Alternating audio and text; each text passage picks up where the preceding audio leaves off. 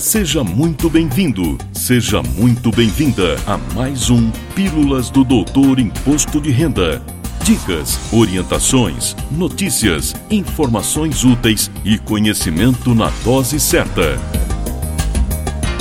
Com vocês, o professor Walter Kopp. Olá, vamos falar de imposto de renda.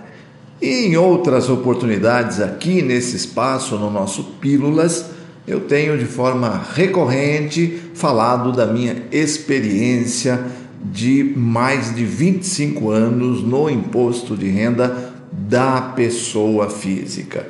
Mas tem uma outra atividade que comecei muito antes, logo que entrei na Receita Federal, lá em 1990 um Na época, e até pouco tempo, me aposentei em setembro de 19, lá se chamava educação fiscal. Hoje a Receita está mudando um pouco a nomenclatura, educação cidadã e algo parecido. Eu gosto do nome educação para a cidadania, desde sempre, e continuo hoje atuando na mesma área voltada para as entidades para o terceiro setor. O que me fez escolher este assunto para hoje foi exatamente uma live feita pela Receita voltada para os municípios brasileiros regularizarem os seus fundos públicos municipais da criança e do adolescente e de atenção à pessoa idosa neste trabalho feito pela Receita, aliás, por colegas com os quais convivi na época da ativa na educação fiscal, foram abordados diversos temas voltados para a regularização dos fundos municipais. E o que me chamou a atenção? Alguns números. Nós temos no país hoje 5.568 municípios. A quantidade de municípios que ainda tem irregularidade nesses fundos e não pode receber verbas diretamente do imposto de renda, seja via declaração, seja via depósitos, transferências, TEDs, PIX feitas pelos cidadãos durante o ano, é um número muito grande. Eu colei aqui o número. Olha só, criança e adolescente, 1877 fundos, ou seja, 1877 municípios, porque cada município deve ter apenas um fundo e uma conta para receber esses repasses. 1877 criança e adolescente. Quando falo dos, da atenção à pessoa idosa, esse número assusta ainda mais. 4.015 municípios não estão com seus fundos municipais de atenção à pessoa idosa regularizados. E claro, o número que deu até título a este episódio também me chamou a atenção, embora não seja novidade, a gente tem trabalhado, inclusive aqui localmente em Limeira, em cima de aumentar a destinação social, os valores que são destinados pelos cidadãos para atender as entidades locais, mas o montante global é muito grande 9 bilhões de reais. Repito, 9 bilhões de reais estão à disposição das entidades. Esse dinheiro é uma renúncia fiscal que, quando é elaborado o orçamento público da União, funciona como uma conta redutora da conta receitas de imposto de renda, ou seja, com relação à pessoa física, 6% ou 7% se houver destinação para desporto do montante de imposto devido global daqueles declarantes que ao entregarem suas declarações fazem opção pelas deduções legais, antigo modelo completo. Só que esses valores estão reservados no orçamento, mas dependem da ação do declarante do cidadão que vai dizer para quem vai, para que fundo vai e quanto vai do imposto de renda devido dele para esses fundos, para essas entidades. Lembro que a destinação não é somente para Estatuto da Criança e do Adolescente ou para a atenção à pessoa idosa. Na verdade, na pessoa física, nosso principal objetivo aqui, embora a pessoa jurídica também possa destinar parte do seu imposto devido, esse montante é compartilhado além da criança e adolescente, pessoa idosa, incentivo ao desporto, incentivo ao audiovisual, Programa Nacional de Cultura, além de duas outras destinações que podem ser feitas fora do percentual de 6% ou de 7% quando temos destinação também ao desporto, que é o Pronom. Esse ON é de oncológico, voltado para as entidades de combate ao câncer, e o Pronas PCD para as pessoas, a atenção às pessoas portadoras de necessidades especiais, portadoras de deficiência. Somando todas essas áreas, é que nós temos um montante global que citei, que dá 9 bilhões de reais. É muito dinheiro, as entidades precisando de dinheiro, mas precisa da iniciativa do contribuinte de fazer a sua destinação.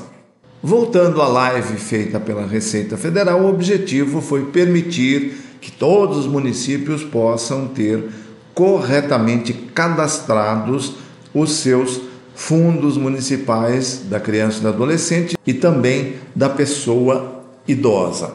Lembrando que esses fundos únicos em cada município e distrito federal, lógico, existe também os fundos estaduais, um em cada estado e também o fundo nacional, o fundo da União. Todos esses fundos, com uma conta única em instituição pública, devem até 31 de outubro de cada ano estarem cadastrados através da página do Ministério dos Direitos Humanos e Cidadania.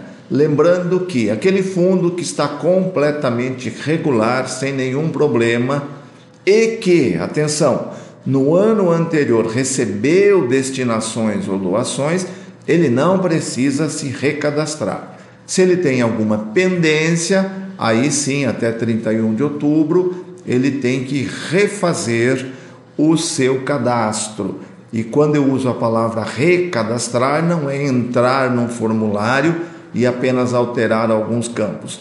Todos os campos, como se fosse um novo cadastro, deverá ser preenchido. Por que é feito isso? Porque somente os fundos que estiverem cadastrados no Ministério de Direitos Humanos e Cidadania são remetidos eletronicamente para a Receita Federal para que apareça lá na ficha doações efetuadas. E isso tem um prazo, outubro de cada ano. Não recebeu nenhum nenhuma doação, nenhuma destinação no ano. Também deve se recadastrar no ano seguinte. Está tudo correto? Não precisa se recadastrar, os seus dados já estarão corretos, estarão ok, aptos a receber a destinação. Lembrando que hoje, pela sistemática existente, somente essas duas áreas, criança e adolescente e pessoa idosa, além das doações e destinações, observado lá o limite de 6%, feitas durante o ano, podem receber diretamente na declaração e por isso esse cadastro junto ao Ministério de Direitos Humanos. Todas as demais áreas que citei há pouco, a sistemática é diferente, porque dependem de projetos previamente aprovados e que estão autorizados a captar recursos, tanto junto às pessoas físicas como as pessoas jurídicas. E antes de encerrar, importante lembrar, já que o nosso público em grande parte é o profissional contábil, é o contador, que você, profissional da área contábil, tem uma função importantíssima no sentido de dar credibilidade a essas destinações. Dizer para o seu cliente que pode efetuar a doação à destinação, que isso não traz nenhuma consequência. Lembrando que basta que o declarante pessoa física entregue a sua declaração com opção pelas deduções legais, antigo modelo completo, para que ele possa efetuar a sua destinação, a sua doação. Importante, mesmo que a sua declaração tenha como resultado, antes da destinação, imposto a restituir, você pode fazer a sua destinação. Como funciona? Como o percentual não é sobre o imposto a pagar, mas sim sobre o imposto devido, significa que o valor que você destinar na declaração ou durante o ano, ele será somado à sua restituição, se o resultado anterior seu seria imposto a restituir, ou será subtraído daquele montante de imposto a pagar que daria a sua declaração antes da destinação. Portanto, em ambos os casos é possível você fazer com que parte do seu recurso fique na sua cidade, fique no seu município, atuando junto às entidades locais. E lembrando que, mesmo criança e adolescente e Estatuto do Idoso, que permitem a destinação na declaração, 3% para cada um,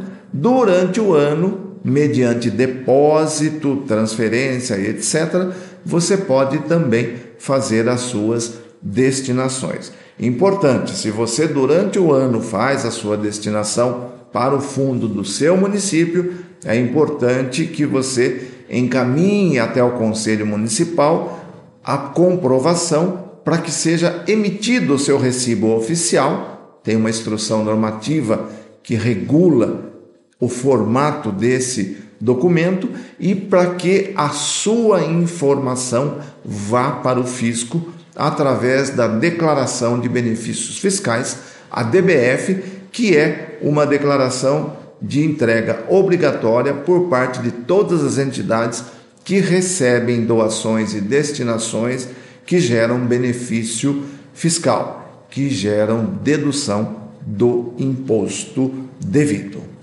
E fico por aqui. Na próxima semana, mais um assunto relevante, especialmente para você. Valeu! Na próxima semana tem mais Pílulas do Doutor Imposto de Renda. Obrigado por ter ficado conosco. Espalhe a novidade aos amigos. Mande suas sugestões de pauta, seus elogios e suas críticas para pílulas.doutorir.com. Até lá!